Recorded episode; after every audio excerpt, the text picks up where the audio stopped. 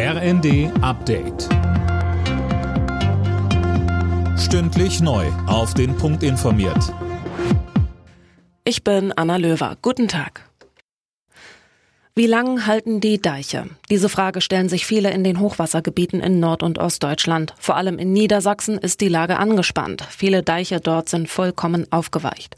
Hubschrauber von Bundespolizei und Marine fliegen nonstop mit Sand befüllte Big Packs an die kritischen Stellen. Das THW geht davon aus, dass der Einsatz noch Tage dauern wird. Denn für die nächsten Tage sind weitere Regenfälle angekündigt und die könnten die Pegel in den Hochwasserregionen erneut ansteigen lassen. Jobverweigerern das Bürgergeld drastisch kürzen. Für dieses Vorhaben bekommt Sozialminister Heil nun massiv Kritik aus den eigenen Reihen. Der SPD-Mann von Malotki meint, es sei nicht hinnehmbar, dass Menschen über zwei Monate keinerlei Mittel zur Existenzsicherung bekommen sollen. Überall in Deutschland laufen die letzten Vorbereitungen auf Silvester. Gerade in den Großstädten wird die Polizei wieder einiges zu tun bekommen.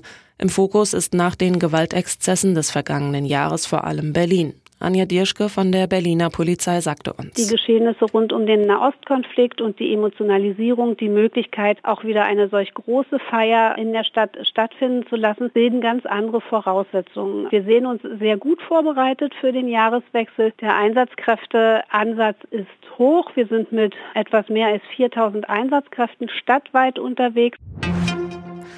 Das Leben in Deutschland wird im kommenden Jahr für viele Menschen teurer. Das zeigen Berechnungen des Instituts der deutschen Wirtschaft, schreibt die Welt am Sonntag. Grund sind höhere Sozialabgaben, steigende CO2-Preise und die Mehrwertsteuererhöhungen. Die belasten vor allem Gering- und Durchschnittsverdiener.